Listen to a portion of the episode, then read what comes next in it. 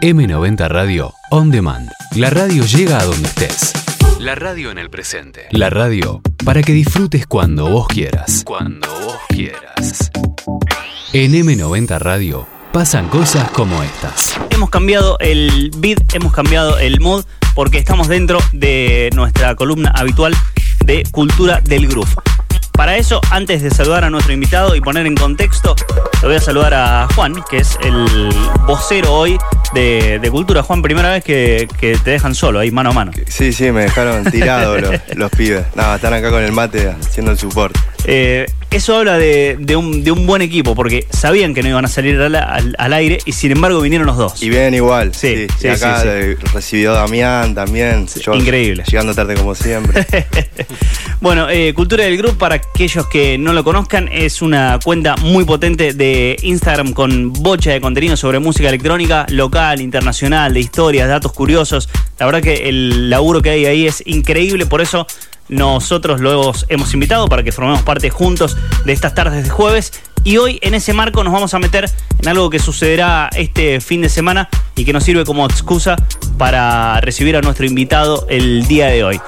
Hay un ciclo muy hermoso de música electrónica en la ciudad de Rosario que se llama Paralel, una, una fiesta, un ciclo de música electrónica underground de nuestra ciudad que tendrá su edición este sábado 9 de julio, este sábado que viene, en Switch y tendrá a dos invitados, Franco Chinelli y Alan Castro, acá Vizcacha, y lo tenemos a Alan con nosotros. Así que antes de atosigarte con preguntas, Alan, bienvenido a EV90 Radio, gracias por, por tomarte este rato con nosotros. Bueno, gracias a ustedes por invitarme. La verdad estoy muy contento de estar acá. Una, una ciudad que amo mucho, así que Y que te tocó caminarla en un día increíble hoy. increíble. Hoy caminé Sí. todo el día, así que sí, estuve en la costanera ahí que, wow. Última Muy vez que habías venido a Rosario, eh, pasó mucho tiempo, fue hace poco. No, fue hace muy poco. O sea, fue en enero, el 22 Ah, de enero. Sí, fue una paralel que estuvo increíble esa noche, fue bárbaro. Sí, muy bueno. Bueno, Así esperemos que, este, este sábado esté mucho mejor. Digo, siempre a hay que ir a más. mejor. Siempre Sí, hay que ir a a- Aparte tenemos que hacer, obviamente, hincapié de que toca el, el referente número uno de Argentina, que es Franco Chinelli, ¿no? Que más allá de un amigo, es el referente de todos. Así que ya está, ¿no? Sí, Ya se está, respira una, una manija Sí. en el aire, nerviosismo incluso. Tal cual. Eh, bueno, este sábado en, en Switch habrá una nueva Paralel edición de lujo. Como, como bien dice Alan, también por la presencia de, de- Franco, que no solamente representa todo lo que representa, sino que obviamente tiene su casa acá en Rosario, así que eso siempre, siempre tiene un, tinte especial. Eh, bueno, vamos a hacer un, un pequeño recorrido de, mm, de preguntas por tu carrera, por actualidad, por este cambio que, que ha sucedido hace poco. Y vamos a hablar de algunas otras cositas que tienen que ver con la música electrónica también. Así que, Juan, metan más. Bueno, Alan, eh, yo mi, mi- pregunta básicamente era ¿cómo, ¿cuál fue tu, tu primer contacto con la música en general? No digo música electrónica, sino con, con la música. ¿Qué, qué recordás de eso? Bueno, eh, 12 años tenía. Es la típica biografía de todos, ¿viste? Tenemos 12 años, ¿viste? Y nos contamos. Es la que había Pero que hacer. Posta, es, es la- es lo que pasa. Yo soy de Carué, de una localidad de provincia de Buenos Aires, que tiene 10.000 habitantes. Eh, una ciudad muy pueblito muy chico. Obviamente, música electrónica se respiraba un 0,01%. eh, que se escuchaba, obviamente, cumbia a morir y todo. Bueno, lo que, lo que ustedes sepan, lo que saben. Eh, y bueno, mi primo era DJ. eh, en ese entonces tenía una radio. Y bueno, obviamente estaba compraba muchos discos. tenía, fue dueño de dos clubes también de ahí. Así que nada, justo la madrina de él. Perdón, la madre de él es mi madrina. Mi, mi madre es la madrina. Entonces era como que Claro, la familia tenía- estaba, muy unido. chiquito estaba muy ahí metido. Así que nada, él obviamente empezó a meter con, con el mundo de la música. Tenía sus, sus techniques en su casa. Clu- clubes de, él tenía...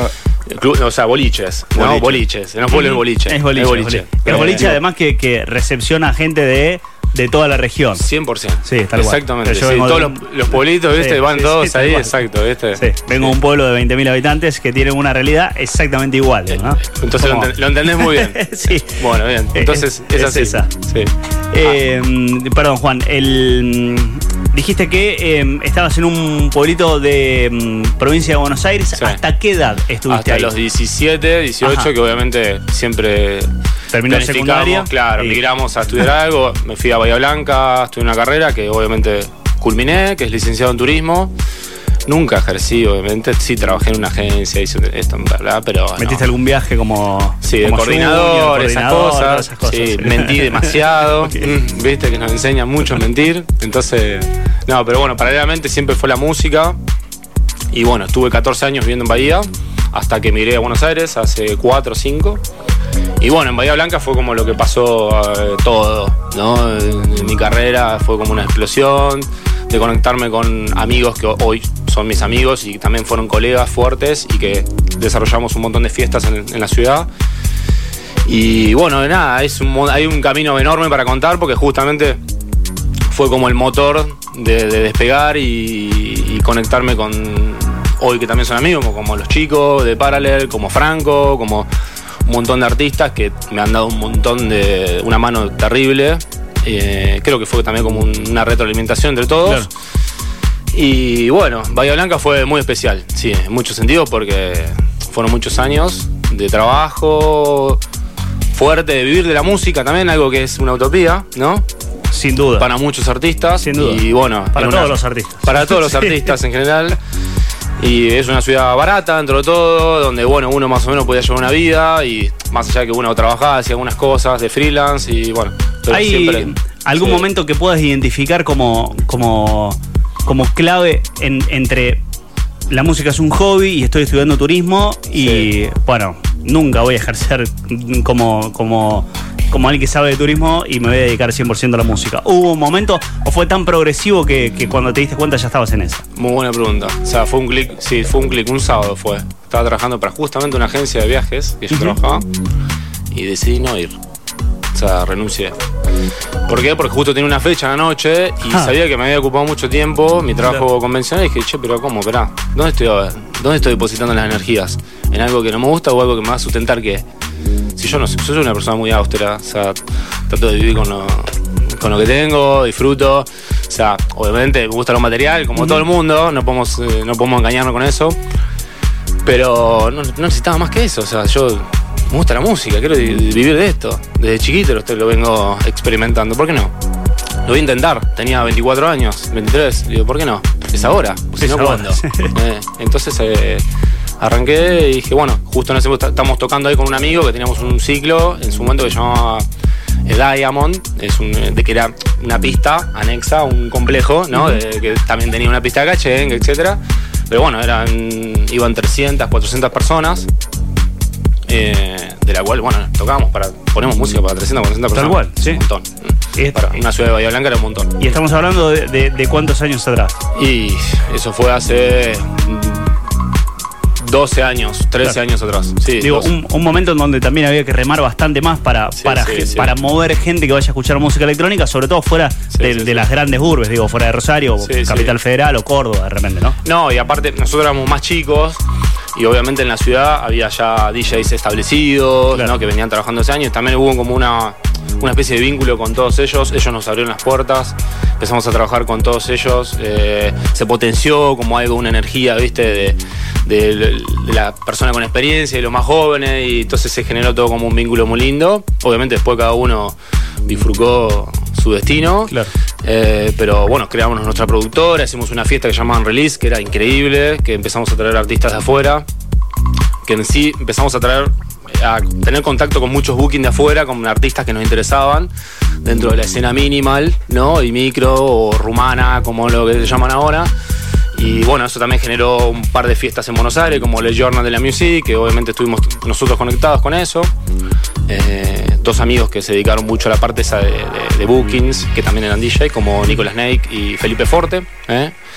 Así que bueno, esto fue como una, una revolución muy linda, donde- fiesta que iban a 1200 personas, no release, o sea, Mike Shannon tocó para 1200 personas. En Bahía Blanca fue como, no te dije, no lo podemos creer esto, está buenísimo. Claro, algo que supone que, que es underground. eh, Exacto. eso es lo que sorprende por, por ahí mucho más. Sí. ¿Y, y por qué decir que pasó eso en, en Bahía Blanca? Yo creo que pasó por una cuestión de que todos eh, trabajábamos por, un, por, un- por- por la música. No veíamos la, la parte del dinero, ¿no? Como de vivir de eso. El resultado lo generaba por sí solo, podíamos vivir de eso, pero también teníamos como. eh, pensábamos mucho a largo plazo. Claro. Queríamos que esto un- crezca cada vez más y Bueno, después las cosas de la vida, eh, nada, inconvenientes eh, que tuvimos con, con los gobiernos de este país, que siempre es, no, no me voy a meter en eso, pero sí una cuestión con la música electrónica, no hablo de economía, todo eso no, no nos metamos en eso, por favor. Sí. Sí, pero sino una cuestión de la música electrónica en general que es, es- es- es estigmatizar, muy digamos. Es muy difícil, la verdad que es una lucha constante con, con todo y no queda otra que es el amor y la energía que le podemos poner todo para, para nada, como transversal, viste, todo eso y que, que, Sí, que sea a pesar posible. de todo eso sea posible. Claro, que sea posible. Eh, en algún momento también de, de todo este recorrido decidiste no solamente eh, ejecutar música de otros, sino empezar a hacer música también. Exacto. Eh, ¿Por qué y para qué? Bien, eh, de intriga, ¿viste? soy muy autodidacta yo, yo ¿viste? soy una persona que se va a ver en YouTube eh, capaz 5 o 10 tutoriales y al otro día capaz estoy programando, ¿viste? Mentira. Sí, no, pero por lo menos Pero no, viste, claro, un ejemplo. Eh, pero sí, entonces arranqué eso con la música, empecé con, el- con un software, con Ableton, en, que era el 6, no me acuerdo en su momento, que pasó un montón, pero bueno. Eh, y bueno, de a poquito fue aprender, aprender, y empezaron a venir artistas de afuera, viste, era como conversar y tener eh, feedback de aprendizajes con ellos. Y bueno, empecé a editar música y empecé a- también a mandármela, a mandar música a todos los sellos. Que y yo, voy a mandar este, a este sello, voy a mandar música. Hice algo que me, que me favoreció, tal vez, que está bueno, es que no era de mandar absolutamente música a todo el mundo. Sino digo, che, voy a mandar a eso. de- Era, bueno, eh, claro, era como un, un- un misil tele- teledirigido. Es como, Claro, y esto va a funcionar acá. Y esperar. Y esperar. Yo soy una persona muy ansiosa, muy ansiosa. Pero esa es una cosa que Claro. digo, voy, a, voy a esperar, tengo que esperar. Y bueno, empezaron a pasar, eh, a suceder cosas como body parts, eh, labels de Europa que empezaron a contestarme y querían. Entonces ahí empecé a como a, che, ¿qué es esto? Wow, y viene y era como una, una felicidad que te agarraba, viste, el trabajo que uno hacía y que, que se vea plasmado, ¿no? Que estén sonando en una parte del mundo y que. Sí, un esloveno esté escuchando música tuya, ¿viste? Digo, y qué, qué interesante todo esto. Y bueno, y arrancó todo. Y después, bueno, mucha disciplina. Aprendí mucho.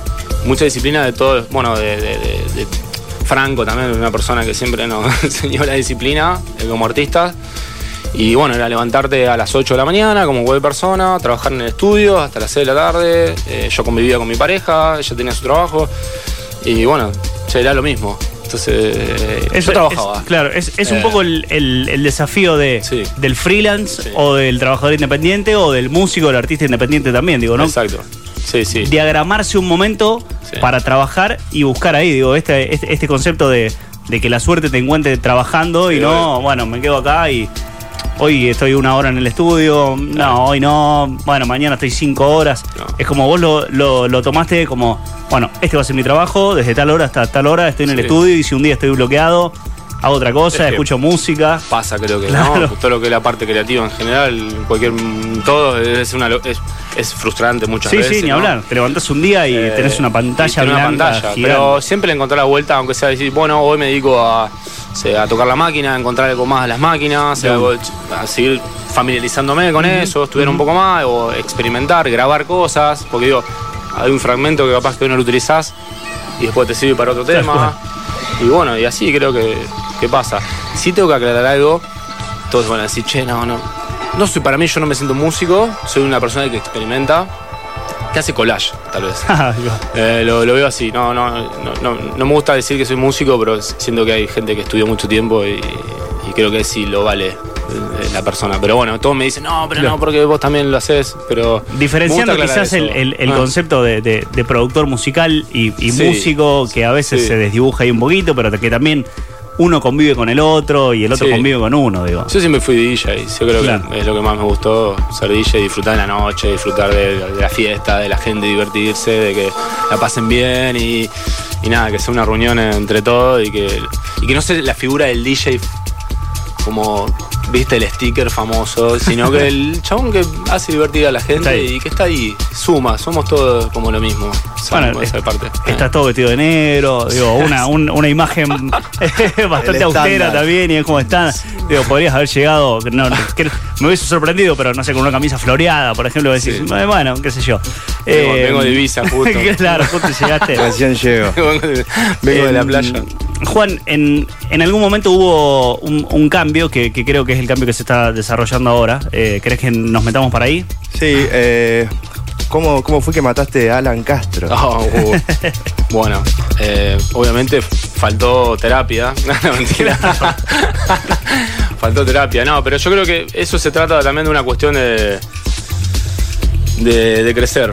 Fue como una, una- Alan Castro estuvo situado a una historia de musical y de aprendizaje y sentí que, viste, que a veces llegamos a un punto de decís, che, no te, no te termina de gustar todo lo que hiciste para atrás.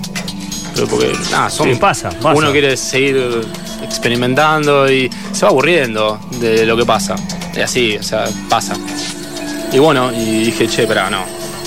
Eh, necesito ir por otro lado, necesito cambiar mi, mi música. Y también el concepto de vizcacha viene porque obviamente la vizcacha es un animal de mi región, es el único en el mundo, es, una- una- es un animal muy solitario que vive por las noches, nada más. A mi abuelo le decían el vizcacha, obviamente, porque era una persona que salía de noche, entonces por eso le decían el vizcacha. Bien- está en el Martín Fierro, el viejo sí, vizcacha. sí, sí, sí, el ¿no? viejo Vizcacha.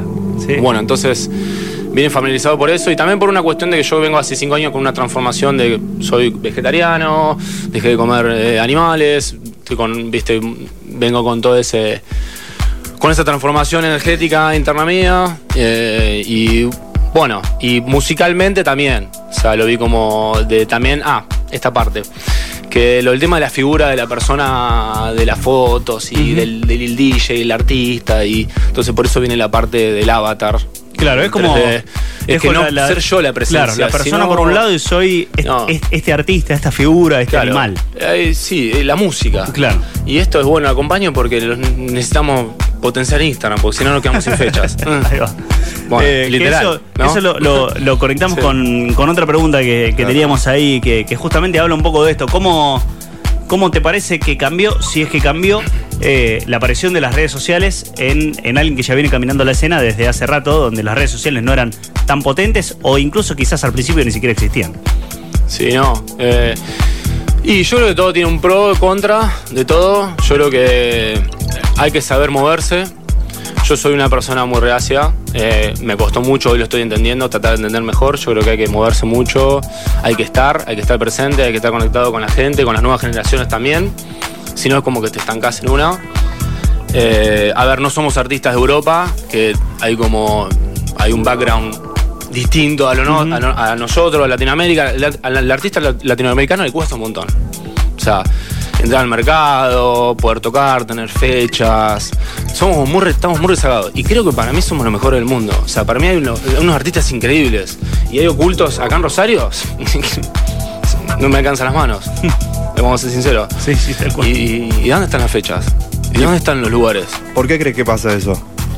Porque tenemos la manía de todo el tiempo que el europeo es mucho mejor que nosotros. Hasta el euro es mejor que nosotros, ¿no? O sea, que el peso. O sea, obviamente, bueno, sí, pero. pero es como que. ¿Viste? Pasa eso y es la lucha que tenemos todos. Y nosotros no es que estamos renegando con eso.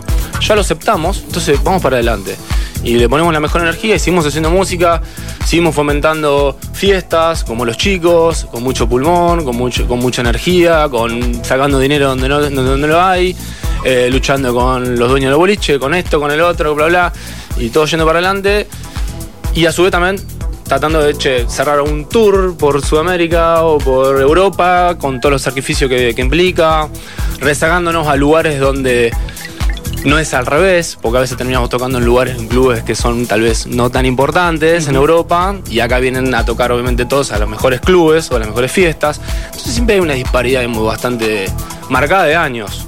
Pero así todo, latinoamericano, como en, todo lo que hacemos, en general, salimos adelante y bueno, y seguimos con, o sea, con la misma energía, qué sé yo, con la que nos, caracteriza, ¿no? Y, Sí. eh, perdón, ¿eso, eso Sí. ayudó a que haya una mancomunión, digamos, entre artistas latinoamericanos? Es decir, no sé, juntémonos y hagamos la nuestra, hagamos rancho aparte como, como quien dice y no tratemos de no mirar tanto a Europa. Yo creo que sí, creo que hay un, hay un camino, ya hay un- creo una transformación en eso. Hay unas generaciones nuevas que están también potenciando aún más. Eh, hay que profundizarla más, sí, mucho más. Yo creo que tenemos que empezar a cerrar, eh, viste, Mercosur, Claro. Bota, y ser más fuertes como artistas. Y seguir conectados con ellos, porque la, la culpa no es del artista, ¿eh? del que está en Europa acá. Pará, los artistas no tienen nada que ver. El Sí, problema sí, son sí, las forman parte productoras. como de, un- de- de- de un sistema. El artista es eh, como el eslabón que, que pone todo a marchar. El los artistas somos todos iguales porque también están luchándola en, en- en Europa también, muchos, que hay, o sea, hay, hay muchos artistas en el mundo. Y bueno, el tema son las productoras en general, ¿viste? O sea, eh, eh, a ver, ahí está, ¿viste? ¿Qué pasa? ¿Quién viene? ¿El artista que pone que realmente es artista, que hay una calidad de trabajo detrás de eso? ¿O una persona que tiene 50.000 seguidores en Instagram? Entonces ahí viene todo el tema, a la Ujú. respuesta anterior del tema de las redes, redes sociales. De las redes. Cosas buenas, cosas malas. Obviamente, los mercados son, viste, difíciles, pero pasa por un producto, viste, si te quieres comprar una Sí, sí, silla, ni hablar también. vas a un, un perfil de Instagram de una marca de muebles y, ay, che, tiene 100 mil, sí, no, esta silla es increíble, te la compras el otro día está rota, viste, te Sí, Bueno, sí, y la conseguís a la vuelta en un lugar que Claro. de repente no, no, no tiene Sí. tanta promoción, pero que tiene quizás el mismo producto o, o mejor. Eh, Perdón, eh, marketing sí. nos tapa la water, diría un amigo. Eh, ahí está. Sin embargo, tuviste que amigarte de alguna manera con, con lo audiovisual también y con, con el, con el mundillo de redes sociales y con el mundo digital, virtual, porque Vizcacha se, se expande un poco más en, en, en Vizcacharte, ¿está bien dicho así? Sí, obvio. Eh, en donde convive un poco todo este juego audiovisual, Sí. eh, que ya excede estrictamente lo, lo musical, que es sonoro. Digo, podría no existir todo esto Exacto. existe por, porque este contexto de, de- de las redes sociales existe también y hay que estar, hay que poner imagen, hay que poner foto, hay que poner video. Sí, yo, sí, fue como una, bueno, una estrategia para decir, bueno, a ver, ¿para dónde va el algoritmo? Claro, ahí va. Pero también tra- tratemos de cómo podemos hacer tra- trabajar. Bueno, mi hermano, que es el que me ayuda en todo esto, y tengo la suerte de tener un hermano muy talentoso, eh, es ilustrador y es, eh, trabaja en 3D y todo eso. Y es como que una, una locura tenerlo al lado y que él me entienda para dónde quer- queremos ir.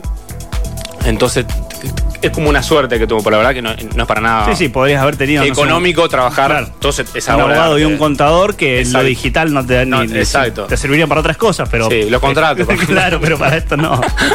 Para esto no. Sí, tal cual. Claro. Pero sí, eh, sí, la- la- lo mejor, lo más interesante de esto es ver para dónde llevamos, dónde llevamos la historia, ¿no? De, de- de esto y, y dónde lo, cómo manejarlo, porque también son tiempos. No es, no es fácil laburar eh, animaciones, lleva mucho tiempo. Y Otro bueno, arte. eh, ¿eh? Otro es arte. otro arte aparte. Pero bueno, ahora como viene la movida, viste, de los NFT, y, bueno, entonces también estamos ahora como de a poquito abordando eso con otro AK nuevo que se va a llamar Artemia, eh, que vamos a desarrollar tipo como ese tipo de más locuras, más ambient experimentales.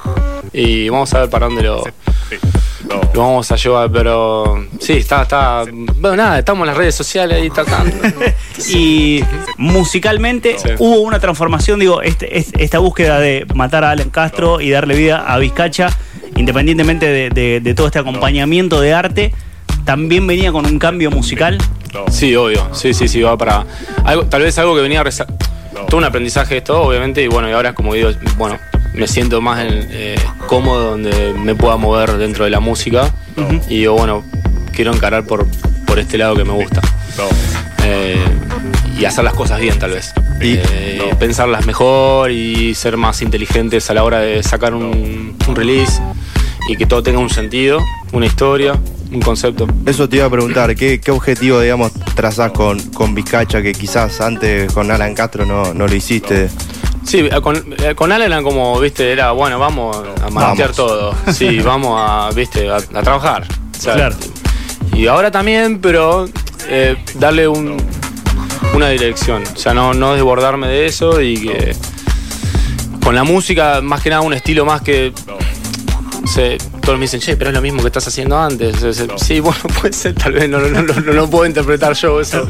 Eh, Interiormente no es igual. Claro, interiormente. Fue una, Claro. una cuestión, una construcción espiritual. Yo creo que.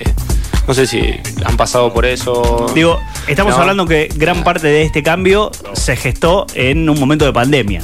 Sí. En donde quizás tuviste, como casi todos, Sí, la sí. oportunidad de prestarle atención a cosas que antes no les habías prestado atención, de tomarte el tiempo de detenerte en algunas preguntas que quizás antes nunca te habías hecho, musicalmente, eh, emocionalmente, personalmente, de mirar hacia adelante y decir, che, para dónde- o sea, hasta acá venía corriendo fuerte con, con- con la vista tapada para adelante y venía laburando, laburando. Ahí parás, abrís el espectro y dijiste, bueno, a ver, esto no, esto no, por acá sí. Y eso rediseñó un poco todo. Sí, bueno, y aparte, nada, desesperante porque pandemias, eh, no, no, no, no teníamos fecha, no teníamos nada. Por suerte, bueno, pude- tuve un trabajo para el exterior que me mantuvo y viste, me estabilizó. Pero sí, fue un replanteo en sí de todo para che, ¿qué, qué va, qué es lo que va a venir y para dónde lo vamos a llevar, porque si yo veía para atrás, fue increíble, pero ahí se hicieron un montón de cosas mal. O sea, hablo por mí, no por, por, el, por lo que el- donde yo estuve. Aprendí un montón, sí, pero para no, hay que mejorarlas y, y bueno, y, y creo que no, no, no, no me sentía como el nombre asociado a todo eso. eh, a cosas que no cosas que sí que están buenísimas y otras que no. Entonces dije che si empiezo de cero de nuevo cuál es Sí, ¿qué, qué pierdo o sea sí tampoco es que y digo, bueno, es como una trabajar de nuevo de cero todo. Y porque hoy también, porque está mu- mucha gente que, que conoce de redes y todo, che, pero esto te va a afectar porque el nombre y, viste, eh, los- si te siguen y para seguir construyendo tu perfil de artista. Y le digo, qué, qué sé yo, no sé. Probemos también. La verdad que no, tampoco me estaba sintiendo cómodo con eso. Claro. O sea, si yo no me siento cómodo, eh, creo que nos tenemos que sentir todos cómodos con, con nuestras vidas y con lo que queremos hacer. Si no, no tiene sentido. O sea, es eso. O sea, si no tiene un propósito algo que hacemos, que, que hacemos termina aburriendo. ¿Sabes? Se transmite. Yo la verdad admiro a las personas que hacen, desarrollan cosas y son exitosos para afuera, pero por dentro no creo. Claro. Pero, que, viste, pero yo digo, wow, qué loco. O sea, es una, una, una empresa, ¿no? Claro, sí, sí, sí. Sí, además Eh. definir el éxito, ¿qué es el éxito? ¿Qué es el éxito? Justamente. Exacto, ¿qué es el éxito? Pero bueno, eh, sí, pandemia afectó nuestras cabezas en general y la mía, por todo, para descontracturar. Tal cual. Sí. Eh, bueno, y te trae este sábado otra vez a la, a la ciudad de, Sí. de Rosario, lo nombrabas antes, junto con, con Franco Chinelli, en, en una nueva fiesta paralel que, que te tuvo hace un par de meses acá, eh, en Switch, uno de los, de, va, no, uno de los, el club de, de música electrónica de la ciudad de Rosario. Eh, ¿qué, es- ¿Qué significa tocar en, Rosario otra vez, con Franco? Eh, charlan antes, vienen y se la juegan, eh, se, conectan, cenan juntos esa noche, no, y se encuentran en la cabina y que fluya todo. Bueno, primero es, para mí es una felicidad enorme, eh, una responsabilidad también lo que va a pasar el sábado, porque obviamente, no, más allá de ser un amigo que me dio la carrera, y no lo puedo creer porque obviamente estamos hablando, repito, del, del representante de, nuestra- de la música que nos gusta, ¿no? número uno de Argentina, para mí es como el Cataño, pero del- de nuestra música. Eh, y nada, y- Franco es la persona más humilde y natural del planeta. Y eso no se puede creer porque no es común ver eso.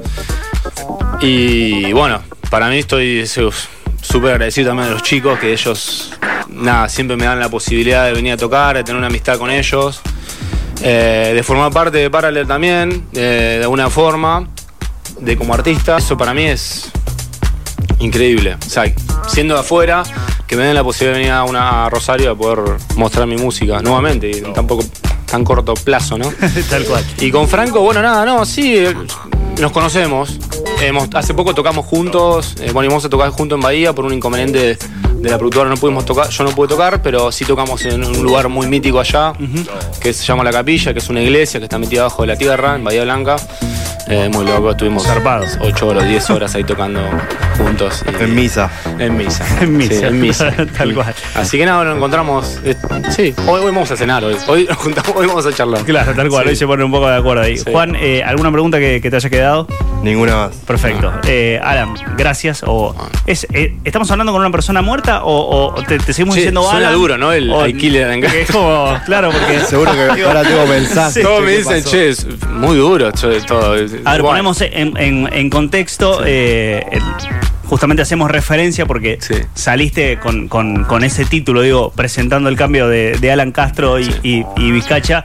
eh, salió un- una pista que decías que habías matado a Alan Castro Sí. y a partir de ahí nacía Vizcacha, por eso tanto Juan antes como, como ahora lo, lo usamos como referencia. Cuento que no lo estamos matando nosotros. No, se nos ocurrió de repente decir, vamos a decirle a Alan que, me- mu- que murió. Como no, no, es un juego que, que él planteó. Eh, así que, bueno, gracias por, por este rato. eh, que el sábado salga todo bárbaro. Bueno, y gracias. esperamos que, que nos encontremos en alguna otra ocasión. Sé que los chicos van a ir el sábado, yo soy un poco más anciano. Pero ¿Cómo? estas, estas tres personas que están acá No, van- tenés que comprometerte con nosotros, te tenés que ir el sábado. Mm. Ya está adentro. Ya, Sí. ya estoy adentro, bueno, bueno. Sí. Sé que, es- o sea, de acá para allá toda esta gente va a ir ahí y yo soy como, como el que se queda allá en casa un poco más con. Bueno, cosas que también me pasaron en pandemia. Al menos temprano. Hablando de, de- un de ratito cosas. temprano. El temprano que no termina El siendo temprano, temprano. que no termina nunca. Sí, temprano. no. Temprano se hace temprano la mañana después. Eh, bueno, Alan, gracias. No, gracias a ustedes por el espacio y bueno, agradecido de poder charlar y compartir la mi- microvida. Juan, un placer. Nos vemos el jueves que viene. Un placer de más. Nos vemos. En el marco de Cultura del Groove, nuestro encuentro de cada uno de los jueves, hoy lo invitamos a Alan Castro, acá Vizcacha, que se presenta este sábado con Franco Chinelli en una fiesta paralel en Switch. Así que a todos aquellos que quieran un poco más de data, les voy a tirar algunas redes. M90 Radio, 89.9, ahí estamos subiendo contenido de lo que está pasando ahora en el estudio.